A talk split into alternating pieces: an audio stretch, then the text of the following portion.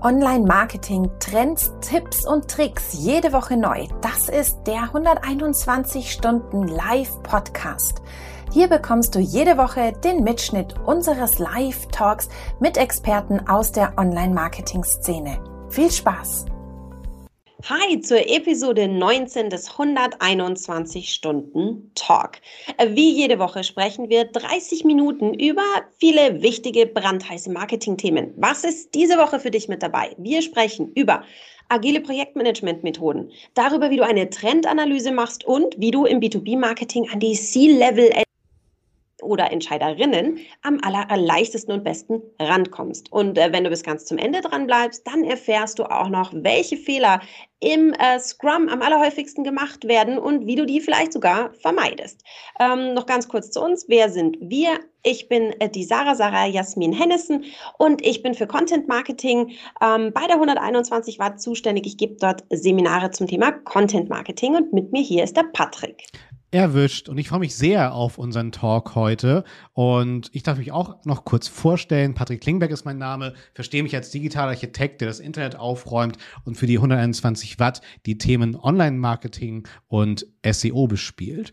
Und gerade im Online-Marketing ist es halt extrem wichtig, natürlich nicht nur nachhaltig zu handeln zum Wohle der eigenen Ressourcen, sondern natürlich auch Trends ablesen zu können. Und Sarah, ich muss ich muss sagen, ich bin beeindruckt, denn unser Gast hat folgenden Slogan auf LinkedIn stehen. Ich übersetze einfach mal direkt und zwar hilft der Unternehmen in die Zukunft zu schauen und zwar Trends zu identifizieren für die nächsten zwölf Monate, um so Produkte, Dienstleistungen, Marken zukunftsgerecht zu entwickeln und entsprechend aufzustellen.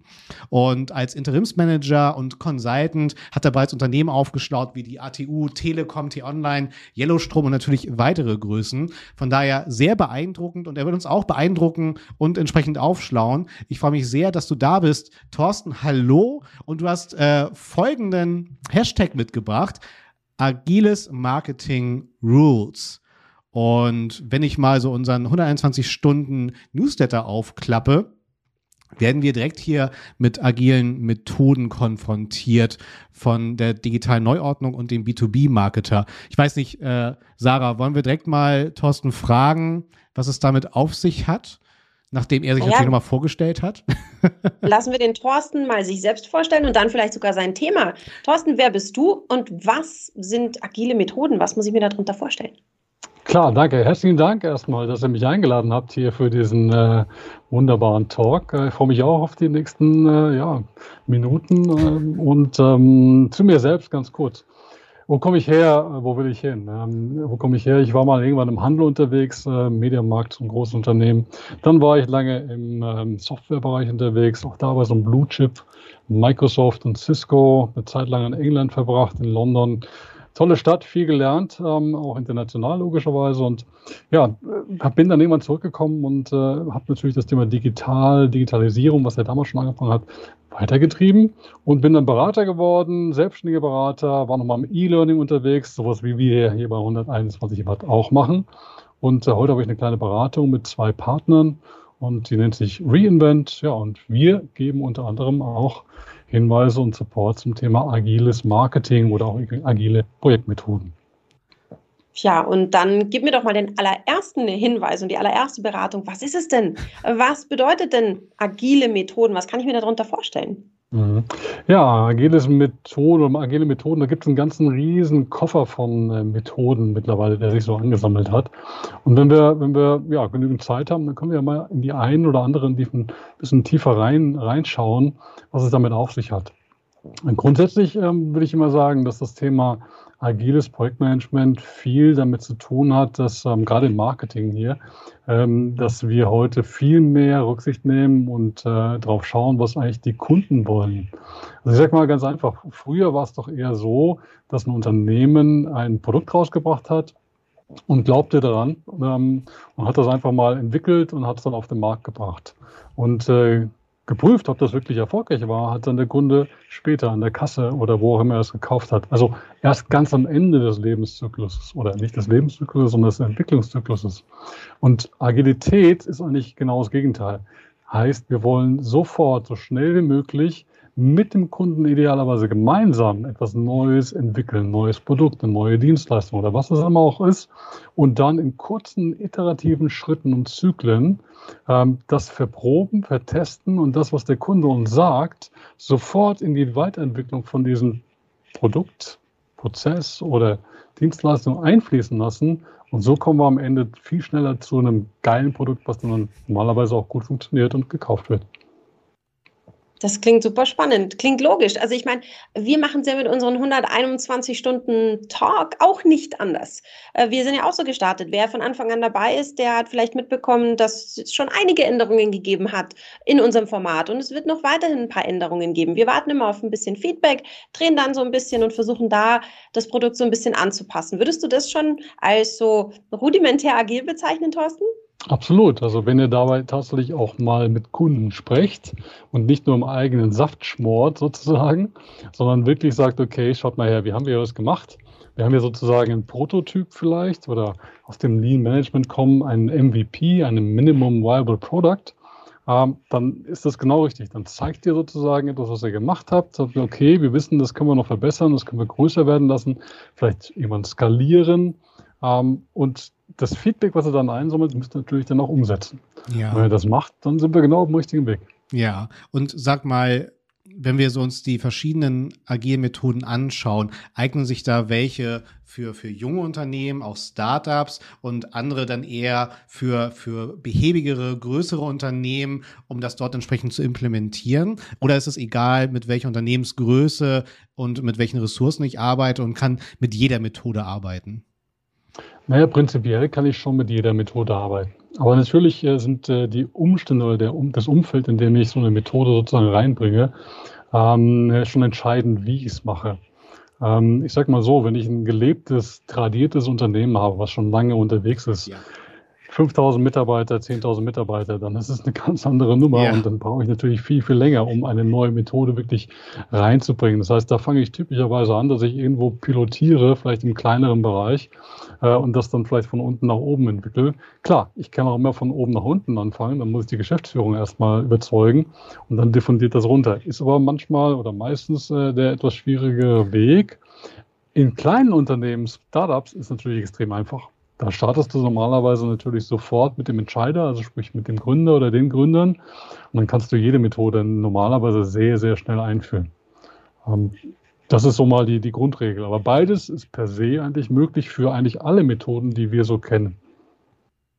Also, weil du gerade sagst, so Methoden, die wir so kennen, ich glaube, so ein paar Basics, so Kanban, Scrum und so hat man schon mal gehört, aber ähm, wir sprechen ja hier auch über den Newsletter, den 121 Stunden Newsletter und da habe ich zum allerersten Mal über die Spotify-Methode gehört. Kannst du uns da ein bisschen abholen? Was ist denn die Spotify-Methode? Hm, bei der bin ich jetzt gar nicht so gut äh, drauf. Ähm, können wir vielleicht eine andere Methode nehmen?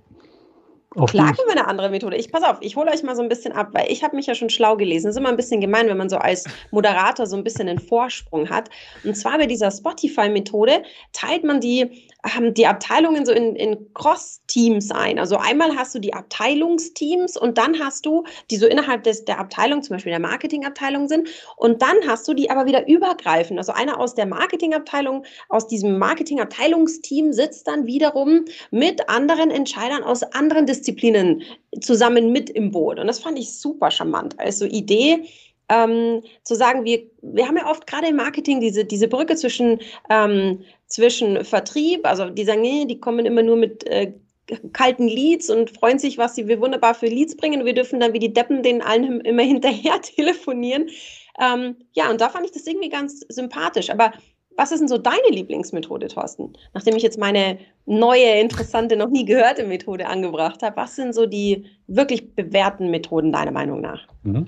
Vielleicht ganz kurz, bevor ich darauf eingehe, nochmal auf das, was du sagtest. Von der Idee her ist das ja etwas, was in anderen Methoden genauso im Agilen drinsteckt. Ganz häufig, nämlich dieses sogenannte Cross-Funktionale. Das heißt also, du hast verschiedene Bereiche oder Vertreter verschiedener Bereiche, die tatsächlich oftmals sonst in Silos arbeiten, sich viel zu wenig abstimmen und synchronisieren.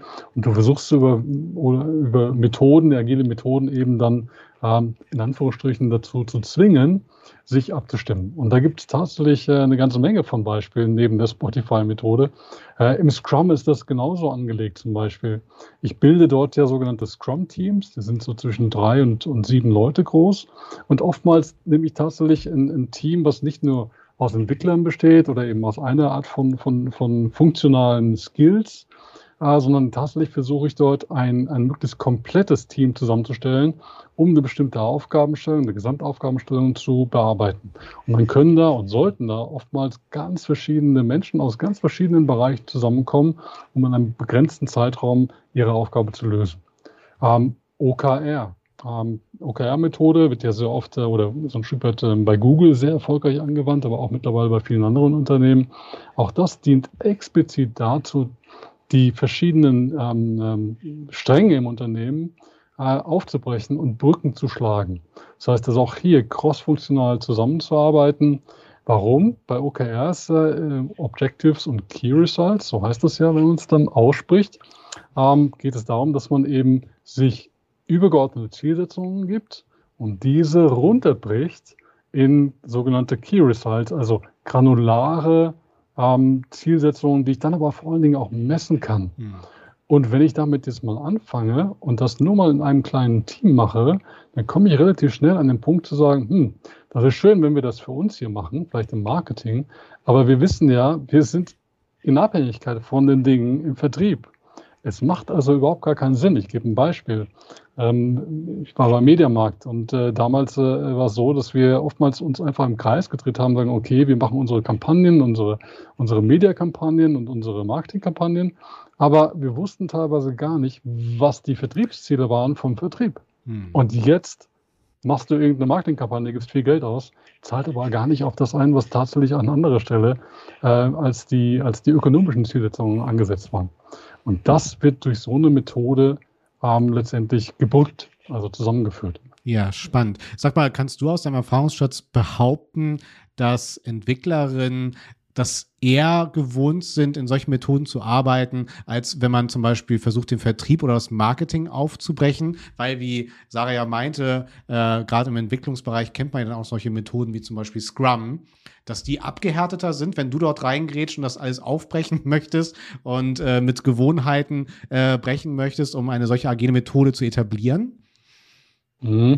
Ja, ist, ist ein guter Hinweis äh, oder gute Frage. Also Scrum ist tatsächlich, kommt ein Stück weit aus dem, aus dem Entwicklungsumfeld. Ja. Da ist es, da ist es äh, sozusagen groß geworden. Ich glaube, so in den 80er Jahren erstmal so im Kleinen gekocht, aber dann wurde es irgendwann sehr, sehr dynamisch. Und mittlerweile, klar, jeder kennt irgendwie Scrum. Ähm, aber ich sag mal so, ich habe es eingeführt oder ich habe es ich gemacht im, im, im Technologieumfeld, also im, im Developer-Umfeld. Mhm. Und die haben sich teilweise genauso schwer oder leicht getan wie in ganz anderen Umfeldern. Also sprich in eher Business-Umfeldern nenne ich es jetzt mal. Äh, es ist auf jeden Fall möglich, in beiden Umfeldern damit zu arbeiten und auch relativ simpel. Hm. Scrum ist, ist, ist eigentlich simpel, kann aber hochkomplex werden. Am Ende des Tages ist immer die Frage, wie fange ich damit an? Also gehe ich von vornherein Full Monty 100 Prozent oder sage ich, ich fange es mal an, pilotiere das und lasse es dann wachsen. Denn eins ist klar, und das ist eigentlich bei jeder Methode das Gleiche. Wenn ich keinen Rückhalt habe bei den Menschen, die es einsetzen sollen, wird das Ganze immer scheitern. Total. Und das ist eigentlich so die, die erste Key Essence, dass man immer sich Mitstreiter sucht, äh, die, die auch begeistert sind, sowas Neues mal zu probieren. Ja, spannend. Sag mal, äh, Thorsten, du hast ja gerade gegen deine eigene DNA eine Zeitreise zurückgemacht. Wir waren gerade in den 80ern, wo es losging hm. mit der Scrum-Methode. Ähm, deine deine äh, Superkraft ist es ja auch tatsächlich, nach vorne zu schauen. Und da sind wir auch schon, ich, ich bin der Meister der Übergänge hier. Äh, und äh, die äh, Freunde von Brandwatch und 36 Grad ähm, haben sich auch genau diesem Thema gewidmet. Rund im Digitalmarketing, so geht man entsprechende Trendanalysen an. Da haben wir dich ja auch gerade mit dem Intro entsprechend begrüßen dürfen, dass das ja auch direkt dein Metier ist. Ähm, Sarah, ich denke, du bist bei mir, ne? Ich bin auch sehr neugierig. Ich weiß nicht, was jetzt so in zwölf Monaten noch abgeht. Vielleicht gibt es dann kein Clubhouse mehr, aber das ist jetzt keine Kunst, das vorherzusagen. Ähm, Thorsten, magst du uns mal abholen, wie man eine solche Trendanalyse dann tatsächlich angeht? Ja, sehr gerne. Also ich bin ja nicht der Marktforscher selbst, aber äh, warum, warum stehe ich hier und erzähle so was zum Thema Trendanalysen? Ähm, wir, also es gibt verschiedene Arten und Weisen natürlich Trendanalysen zu machen. Ähm, entweder ich, ich gehe ran und mache einfach Feldstudien und äh, mache große Befragungen, die ich anlege. Ähm, verschiedenste Möglichkeiten. In der heutigen Zeit Digitalisierung gibt es natürlich auch die Möglichkeiten, ähm, mit Tools zu arbeiten. Also Stichwort ähm, künstliche Intelligenz oder Artificial Intelligence. Und ähm, hier arbeiten wir tatsächlich ähm, mit einem Tool, das nennt sich Predict. Achtung, Schleichwerbung. Ähm, aber dieses Tool ähm, ermöglicht es auf Basis von extrem hohen Datenvolumen aus den verschiedensten Quellen, sei es Google, sei es verschiedenste ähm, äh, Social Media äh, eigentlich alle und zwar weltweit, ähm, zu jedem Thema herauszudestillieren, wohin die Reise geht. Natürlich fängt man auch an und sagt, okay, was war die Historie zu dem Thema? Also wo mhm. kommt man her zu einem bestimmten Themengebiet? Dann aber nach vorne zu schauen und welche Ableitungen treffe ich aus dem, was ich hier gelernt habe, aus den letzten 12, 18, 20 oder auch 24 oder noch längeren Monaten nach vorne, weil es auch einberechnet Aktivitäten, die gerade jetzt live passieren. Also zum Thema Corona. Corona konnte keiner wissen. Ähm, Corona passiert aber. Und natürlich sind alle gespannt, okay, ich verkaufe zum Beispiel E-Learning. Ähm, was macht das denn mit meinem Geschäftsmodell E-Learning in Zukunft? Mhm. Also wird das dadurch steigen, die Nachfrage? Wird sie sinken? Wer wird denn zukünftig nachfragen nach E-Learning? Ist es eher im B2C-Sektor oder ist es eher im B2B-Sektor? Ja. Und wonach wird gesucht? Und das sind genau die Fragestellungen, die man, die man sich dann stellen kann und wozu man letztendlich als Geschäftsführer gerne Antworten hätte. Und ein Tool wie dieses ja. hilft dir genau diesen Blick zu schärfen. Und jetzt kommst du. Du hast bestimmt eine Frage. Ich habe eine Frage vor allem. Ich ja. dränge mich jetzt einfach mal sofort dazwischen, weil ich bin immer ein ganz großer Freund von ähm, Tools sind mega cool. Ähm, das Tool, das du erzählst, von dem du gerade erzählt hast, Predict, hast du gesagt, finde ich, klingt schon sehr, sehr futuristisch, aber wie gehe ich denn vor bei so einer Trendanalyse? Was gibt es denn so für Methoden? Weil ich gehe davon aus, dass das Tool nicht ganz kostenlos ist. Wenn ich vielleicht jetzt keinen so großen Budgettopf habe, wie gehe ich denn dann vor? Hast du vielleicht so kleine Tooltips, wo man sagt, da ist es vielleicht nicht ganz auf so einem hohen Level, aber so nähere ich mich trotzdem Trends, auch wenn ich jetzt hm. vielleicht nicht über das Tool Predict äh, verfüge? Ja, klar, logisch. Ich meine, der einfachste Weg ist natürlich, ähm, ähm, wenn, ich, wenn ich weiß, wer ist meine Zielgruppe. Also wenn ich Personas habe, das, das ist mal eines der ersten Dinge, die ich immer machen würde. Wenn ich ein, ein Produkt plane, zum Beispiel ein neues Produkt, dann muss ich ja relativ klares, äh, eine klare Idee haben von der Zielgruppe. Und ähm, heute fängt alles mit Zielgruppe an und hört auch bei der Zielgruppe auf, weil sie mich irgendwann kaufen muss. Also mache ich mir ein gutes Bild in Form von Personas und dann überlege ich mir, wo kann ich die denn tatsächlich erreichen? Und natürlich gibt es Möglichkeiten, dass ich mir Daten kaufe und dergleichen mehr, kostet auch wieder Geld. Oder ganz simpel, ich gehe tatsächlich einfach raus auf die Straße. Also wir haben es erlebt bei einem anderen Kunden von uns, äh, der hat einfach ein kleines ähm, MVP gebaut, also eine kleine App gebaut zum Beispiel. Und äh, dann sind die in Teams von, äh, weiß nicht, zehn Teams, A2 Personen, einfach in die Innenstadt nach Köln gelaufen und cool. haben das, was sie eben äh, als MVP auf ihrem Handy programmiert haben und haben einfach gezeigt. Cool. Und die Leute ein bisschen spielen lassen. Und wenn ich das oft genug mache und tatsächlich auch an der Stelle, jetzt bin ich wieder bei dem Build, Measure, Learn Prinzip, ja, immer wieder mache, dann, dann kriege ich natürlich auch raus, ähm, wie, die, wie die Kunden darauf reagieren. Und natürlich frage ich die Kunden auch, wohin glauben Sie denn, dass die Reise geht? Hm. Also es gibt ja auch immer Einschätzungen, wie genau die sind, ist schwierig. Also ein Trend, einen richtigen Trend, der kann ja nur ein Trend sein dann, wenn er, wenn er auf einer großen Basis, also Datenbasis äh, äh steht. Und wenn ich jetzt äh, 10, 20, 30 Gespräche geführt habe, dann ist es zwar ein Hinweis vom Trend, aber ob der sich wirklich stabilisiert, schwierig. Es gibt auch andere Möglichkeiten. Das machen ja andere Unternehmen, äh, die sich damit beschäftigen den ganzen Tag. Ähm, das Zukunftsinstitut zum Beispiel, die äh, Meta-Trendanalysen machen, die kann man sich auch kaufen. Am Ende, wenn ich eine wirklich gute Trendanalyse machen möchte, die verlässlich ist, dann werde ich wahrscheinlich nicht drum herum kommen, irgendwo ein bisschen zu gehen. Mhm. Sag mal, ich will jetzt hier nicht eskalieren, Thorsten, ne? aber ähm, mhm. was ich zum Beispiel auch super spannend finde, dass Unternehmen das auch als Methode nutzen, um, bevor sie von jemand anders kannibalisiert werden in ihrem äh, Produkt, in ihrem Kerngeschäft, dass sie anfangen, durch solche Trendanalysen zu schauen, okay, wie können wir uns eigentlich selber kannibalisieren, um halt einen Trend nicht zu verpassen, sondern darauf aufzusetzen. Also wer da mal Lust hat, äh, was ich ein fantastisches Beispiel finde, ist Toyota. Toyota beschäftigt sich zum Beispiel so mit ganz autarken Mobilitätsstadtkonzepten, mit so wirklich wabenförmigen äh, Konzepten, wie man sich durch ein äh, ja, urban urbanes System bewegen kann mit verschiedensten Mitteln. Natürlich im Fokus ist es hier auch dann die elektrische Fortbewegung. Und das ist natürlich ganz spannend, womit sie halt auch selber ihr, ihr Produkt, unter anderem das Auto, natürlich wie es jetzt ist, ganz klar in Frage stellen und wie man sowas optimieren kann. Das finde ich halt auch super spannend. So, jetzt habe ich wieder ne, das, das, das große Beispiel, aber google das mal, super spannend. Ähm, und was ich halt gut finde, dass Sarah halt auch ganz klar fragt, okay, wie kann ich mit kleinen Bordmitteln eine solche Trendanalyse dann entsprechend angehen, dann halt, ne? Ja. Ähm, Gibt es weitere Methoden, die man an oder Datenbanken, äh, die man nicht unterschätzen sollte? Also ist es dann wirklich irgendwie Twitter als schnelles Nachrichtenmedium, was man stetig anzapfen sollte, oder was gibt es für weitere Datenquellen? Ja, das sind schon die richtigen. Also ich meine, mhm. alles, was, ich meine, die, die sozialen Medien und die Suchmaschinen sind ja nichts anderes als ein Abbild von dem, was Leute, was Menschen heute tun. Mhm. Also, wofür sie sich interessieren, ähm, äh, wonach sie suchen. Das heißt, das sind ja in dem Fall ganz konkrete Handlungen, die man hier sehen kann.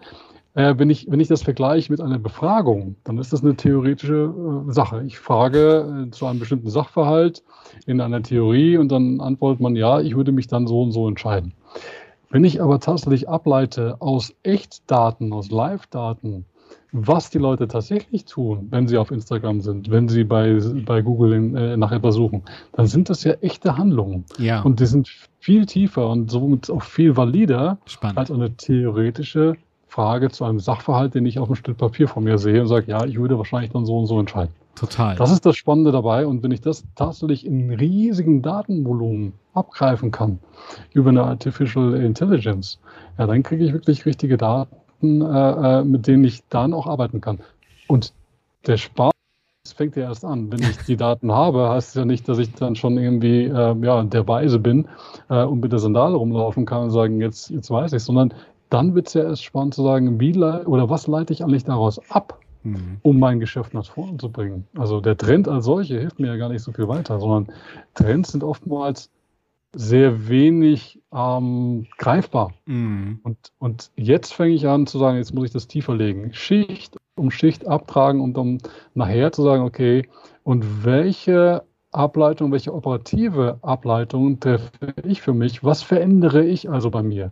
Also ganz ganz konkret, ich mache eine SEO-Kampagne logischerweise vielleicht draus, also weil ich weiß, ich sehe, wonach suchen die Leute, welcher Trend kommt. Ich passe meine Performance-Kampagne an. Oder ich gehe ins Category Management und sage so, was kaufen die Leute denn heute und was kaufen sie denn wahrscheinlich in drei Jahren? Oder vielleicht in falsch, saisonal. Was verkaufen sie, was kaufen sie im, im, im Dezember hm. zu Weihnachten? Und dann kann ich mein Produktsortiment ganz anders äh, an, an, anpassen und dann wird es richtig spannend. Es hat also riesen Nutzen in verschiedenste Bereiche. Nur ich muss es tatsächlich abschichten. Ja, Sarah, ich glaube, hier können wir auch wieder Grüße ausrichten an unsere liebe Michaela, die hier auch schon äh, als Gästin vor Ort war, als Tracking-Expertin. Und die hat hier den Begriff Datenaktivierung geprägt. Das ist ja genau das, was du sagst. Ne? Mir nutzen die schönsten Graphen nichts, wenn ich daraus nicht Handlung ableite und diese Daten dann entsprechend aktiviere. Und somit äh, aktivieren wir auch dann unser drittes Thema für heute. Denn die Frage ist, äh, Thorsten, wenn wir jetzt auf diesen Daten äh, sitzen, wie gelangt es uns dann hier zu dritt auch da draußen äh, das C-Level-Management entsprechend abzuholen, zu begeistern, gerade im B2B-Segment, wenn es halt dann hier auch wieder um Ressourcen, Budgets geht, die wir auch benötigen dann für solche Maßnahmen dann halt. Ne? Ähm, Sarah, ich habe ja, ich versuche ja in meinen äh, Seminarformaten dann auch immer so Joe-Fix-Argumente mitzugeben. Ja, dass ich halt ganz nüchtern sagen kann, okay, mit dem Tool, mit der Methode kannst du die Schmerzpunkte aufzeigen, um halt ganz nüchtern zu argumentieren im Joe-Fix, äh, das ist unser Problem, so können wir es lösen, das brauchen wir an Aufwand oder an Hilfe dann entsprechend dann halt. Ne? Ähm, Hast du da auch so eine Klaviatur mittlerweile zurechtgelegt, gerade so das Thema Content Marketing, da die Entscheiderin abzuholen? Absolut, absolut, weil ähm, was ich im Content Marketing immer mitgebe, also äh, zum Thema C-Level, mhm. CEO, CTO, CFO, wie sie alle heißen, unsere ganzen Cs, also ja. nur um einmal den Begriff vielleicht ein bisschen aufzulösen, C-Level Management. Ähm, was ich immer mitgebe im Content Marketing ist, dass du immer schauen musst, was der, wo drückt denn dem C-Level-Entscheider, der Entscheiderin der Schuh? Ähm, das kann ein ganz anderer Ansatzpunkt sein als der Ansatzpunkt bei demjenigen, der vielleicht dein Tool tatsächlich an, äh, anwendet. Wenn wir jetzt mal zum Beispiel mhm. davon ausgehen, du machst Content Marketing für ein Tool, ähm, das im, im, Marketing vielleicht weiterhilft, dann hat dein CEO, den du vielleicht ähm, mit ans, ins Boot holen musst bei der Entscheidung, ein ganz anderes Interesse an diesem Produkt als jetzt zum Beispiel dein Head of Marketing. Hm. Und das versuche ich im Content Marketing immer mitzugeben zu schauen, zurück. Da sind wir wieder bei den Personas, Thorsten, die du vorher angesprochen hast. Geh einen Schritt zurück und schau, wo drückt denn deinem C-Level-Mensch der Schuh und was kannst du, wie kannst du das im Content-Marketing aufgreifen? Also so arbeiten wir im Content-Marketing. Thorsten, ähm, jetzt schieße ich den Ball mal zu dir rüber, weil wir haben ja vorher gehört, dass du sehr, sehr häufig auch so Interim-Management oder Consultant und Strategen und so weiter ähm, da bestimmt viel mit unseren CEO, CTO, CFO, C-Whatever-Dingens äh, gearbeitet hast. Deswegen, ähm, was ist so deine was kannst du den Leuten da draußen mitgeben, die im B2B-Business sich an die ganzen C-Menschen richten wollen müssen? Versuchen und abarbeiten, genau. ja, ich sag mal, gibt es natürlich verschiedene Strategien, äh, wie ihr sagt, C-Level-Entscheider ähm, zu begeistern oder letztendlich zu einer Entscheidung zu bringen. Ähm, ich habe einen kleinen Vorteil, den vielleicht manche nicht haben, und das äh, mag sich jetzt ein bisschen elitisch anhören, soll es aber gar nicht. C-Level spricht gern mit C-Level. Das ist äh, einfach mal so eine gewisse Gesetzmäßigkeit. Vor allen Dingen, wenn derjenige, mit dem Sie sprechen und äh, schon mal äh, sagen kann, hey, schau mal her, so ein ähnliches Problem wie das, was du hattest oder jetzt hast, das habe ich auch schon mal gehabt. Und wenn ich dann, und da muss ich gar kein C-Level gewesen sein, aber trotzdem sagen kann, zu dem Thema gibt es ein Best Practice, den ich kenne. Best Practice zählt immer, funktioniert immer und zu jeder Gelegenheit, wenn du zu dem Thema, dem Sachverhalt, um den es geht, sagen kannst, schau mal her, schon mal gesehen mhm. und schon mal gelöst. Und mhm. so ging das. Ja. Und es ist jede Tür normalerweise auf. Also ich gehe mal davon aus, dass ich natürlich schon im Gespräch bin. Das zweite Thema, jetzt sind wir beim Thema Methoden, was ihr ja auch schon angeschnitten habt, ist, ähm, ja, es Methoden, wir haben eine von unseren agilen Methoden, die nennt sich strategische Initiativen. Ähm, die ist darauf ausgerichtet, dass gerade wenn ich was Neues probieren will, also ein neues Produkt zum Beispiel bringen will, ähm, dann äh, versuche ich sowas möglichst zu pilotieren.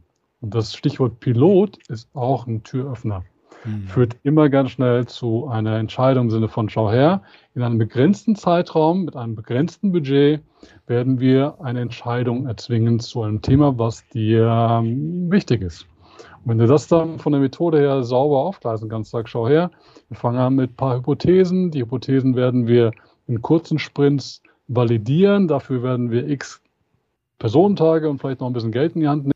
Und spätestens nach drei Sprints wird das Ganze so angelegt sein, dass du zu einer Entscheidung kommen musst. Zeit drauf insgesamt, keine Ahnung, 18 Wochen, 20 Wochen oder auch weniger, je nach Vereinbarung. Und dann sind wir fertig. Auch wenn du sowas versprechen kannst oder Methode, Methode sowas hergibt, dann hast du normalerweise auch eine gute Chance, jemanden zu, also auf C-Level zu entscheiden, weil nichts schlimmer, als wenn ich irgendwas ankicke und das meandert dann monatelang vor sich hin mhm. und kommt zu keinem Ergebnis. Entscheider wollen Ergebnisse. Schnell und präzise, mit denen sie dann. Und wenn es schon mal vorher geprüft war, also schon mal geprüft war, das Ergebnis, noch besser. Ja, absolut. Also gerade so Best Practices von anderen Unternehmen als Benchmark oder auch, hey, ich hätte diese heiße Herdplatte, habe sie wie folgt äh, gelöst Das ist ja dann auch so dieses klassische Benchmarking, was man betreiben kann. Ähm, und Best Practice finde ich auch intern sehr spannend. Das erlebe ich auch immer mal wieder, dass man dann einfach im Unternehmen selber sich einfach äh, eine kleine Sache nimmt. Als Beispiel einfach äh, eine, eine Unterseite auf der Webseite und dort entsprechend mal das umsetzt, was man im Großen auch umsetzen möchte. Und dort dann halt, was du auch gerade gesagt hast, Thorsten, diesen Proof of Concept liefert, in einem kleinen Zeitraum ein Ergebnis zu erzielen, das dann halt auf dem Ziel zeigt, hey, das können wir einmal komplett ausrollen und das multipliziert sich dann insgesamt über die gesamte Webseite dann halt. Das ist halt auch eine schöne gangbare Methode, mit der man arbeiten kann. Und halt auch dann direkt Zahlen liefert, ne, die auch nachvollziehbar sind.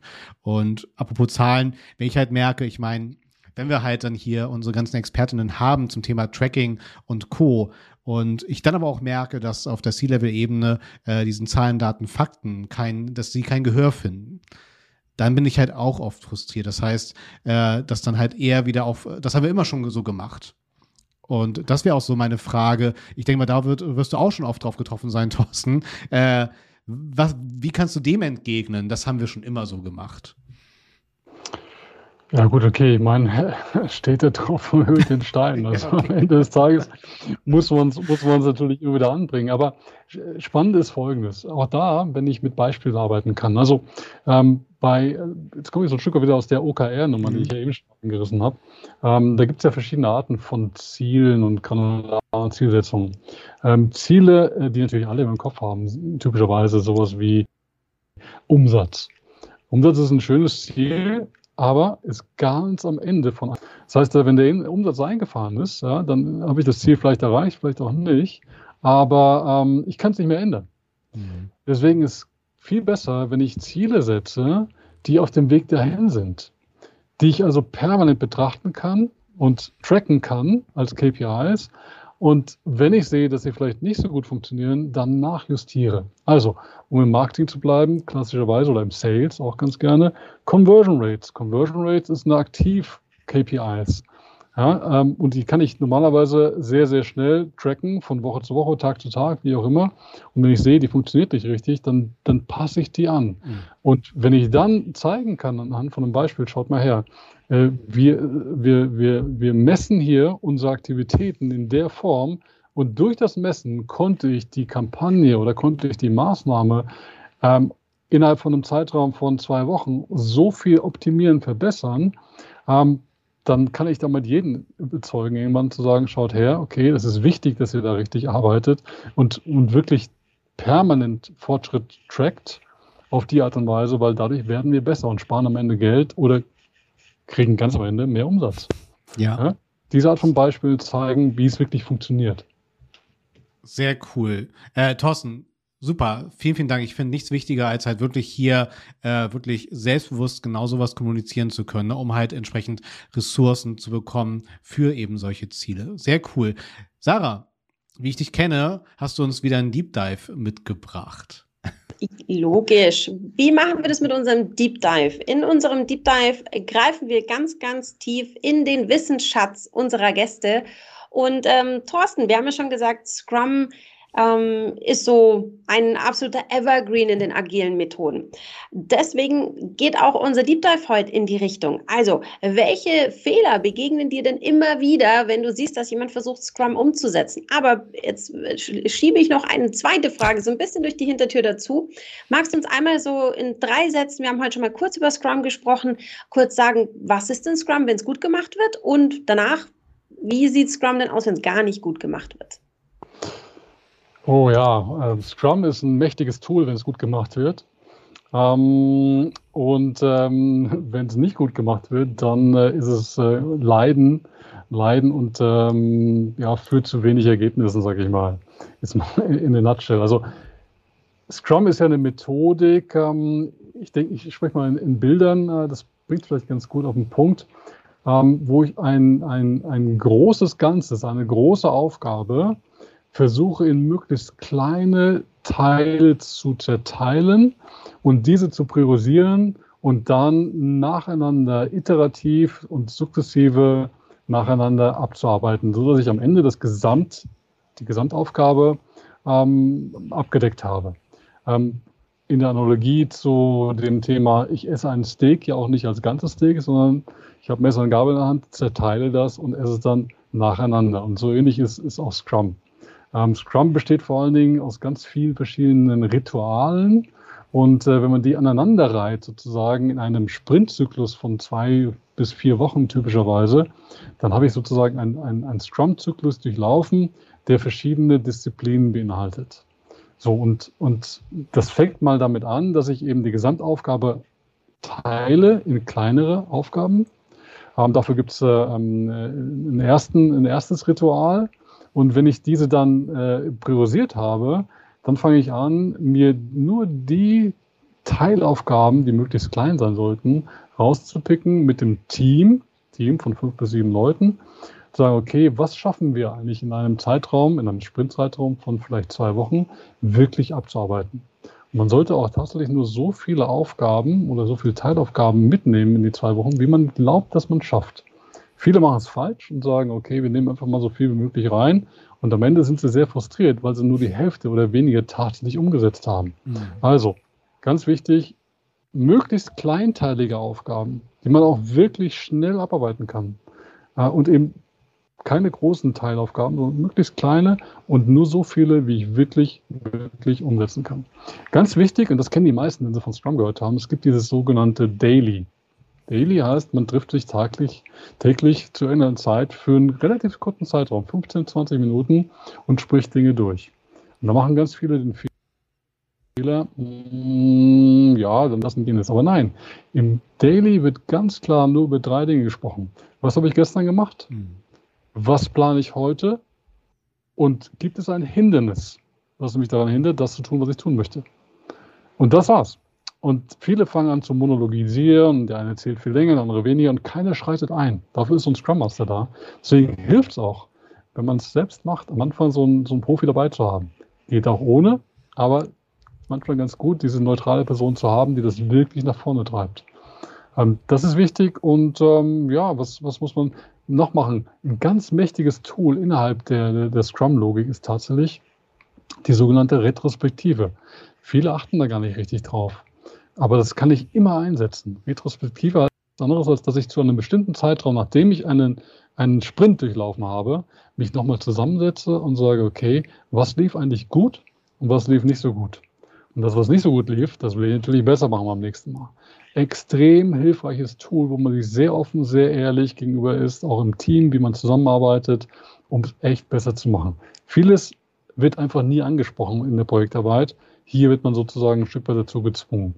Und das Schöne an Scrum ist ja, dass ich tatsächlich wirklich in so einem Scrum nicht komplett auf einmal ausrollen muss. Wenn ich keinen Profi habe, dann kann ich auch anfangen, der, der uns begleitet, also als Coach, dann kann ich es auch in kleinen Schritten machen, sage ich nehme mir das eine mhm. Ritual, ich mache die D-List zuerst, ich mache die Retro äh, als nächstes.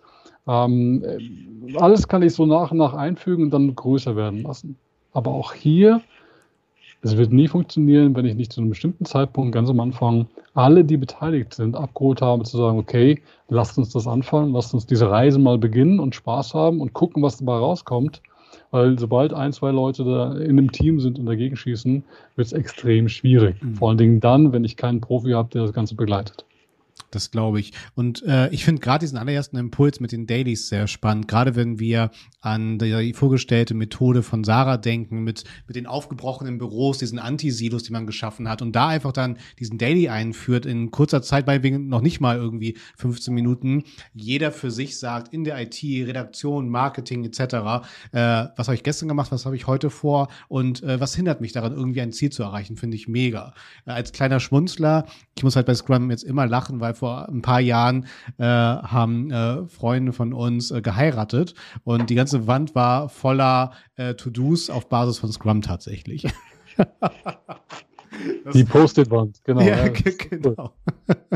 Das, das habe ich hart gefeiert. Klasse. Thorsten, wir äh, sind im Finale und äh, dir gehören natürlich die letzten Worte, auf die du dich gleich vorbereiten darfst. Von daher, äh, Sarah und ich lassen das jetzt ein bisschen ausklingen und äh, dann darfst du gleich hier deine Grußformel loswerden. Ich muss sagen, Thorsten, ich habe viel mitgenommen. Ich bin ja schon ein Freund vom technischen Marketing, also dass ich halt auch alles hier entsprechend, was ich im Marketing betreibe, mit Zahlen, Daten, Fakten äh, unterstreiche oder auch entsprechend in Frage stellen kann. Aber gerade jetzt diese Tür, die du für mich geöffnet hast, ist mit dem agilen Marketing. Finde ich halt tatsächlich sehr, sehr spannend. Von daher vielen Dank für diese Impulse. Sarah. Ja, also ich sage natürlich auch vielen Dank. Ähm, auch in der Vorbereitung auf unseren Talk heute habe ich schon viel gelernt und du hast das Ganze jetzt noch mit so ein bisschen Experten-Background äh, untermalt und besser geht es ja eigentlich gar nicht so ich fand es ganz gut so als Moderatorin. Ich hoffe, ähm, ihr als Zuschauer, Zuhörer auch.